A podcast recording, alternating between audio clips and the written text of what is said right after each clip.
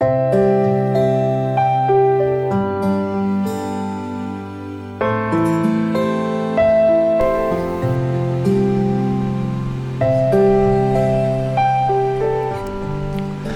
兄姐妹平安，每天五分钟，牧师陪你读圣经。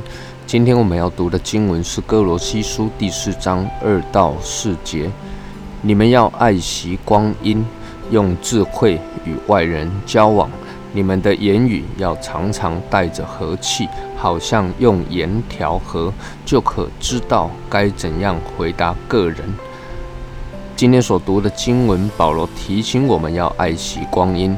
爱惜光阴，中文和合本翻译的啊很优美，不过呢却不能够表达出保罗他要表达的意思。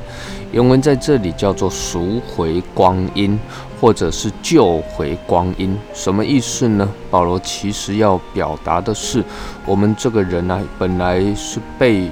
掳去的哈，包括我们的时间、我们的人生、我们的光阴，通通都被夺走了。那么被谁夺走呢？或许我们可以这样说啊，是被仇敌夺走了啊，也可或许可以说是被这个世界所夺走了啊。那也就是说呢，神给我每一个人宝贵的时间。光阴是很公平的，每一个人每一天都同样有二十四个小时。但是过去的日子呢，可能我们把这一些时间呢。我们的每一天都浪费在那些不重要的事情上，都没有摆在神所要我们去做的事情上，以至于呢，我们蹉跎了时光。但是现在呢，我们因着耶稣基督在十字架上死了，将我们从过犯罪恶中拯救出来，救赎回来，那么我们就要把我们的人生呢，我们的。时间呢，光阴呢，摆在对的事情上，那不要再浪费时光，不要让神所赐给我们宝贵的光阴呢，继续浪费，继续被掳。呃，你要让你的时间。被掳归回啊啊，回到神的手里面去做神要我们所做的事情，去行神要我们所行的事情。接着保罗又继续说了，要用智慧与外人交往。那外人是谁呢？哦，照着上下文来看呢，应该是指着那些慕道友，那些还没有进到教会里面的人。啊，保罗说要有智慧与外人交往，交往的意思是行事为人啊，并且在。言语上要带着和气，和气原文的意思是恩慈，哈，恩慈的意思跟恩典是差不多的，啊。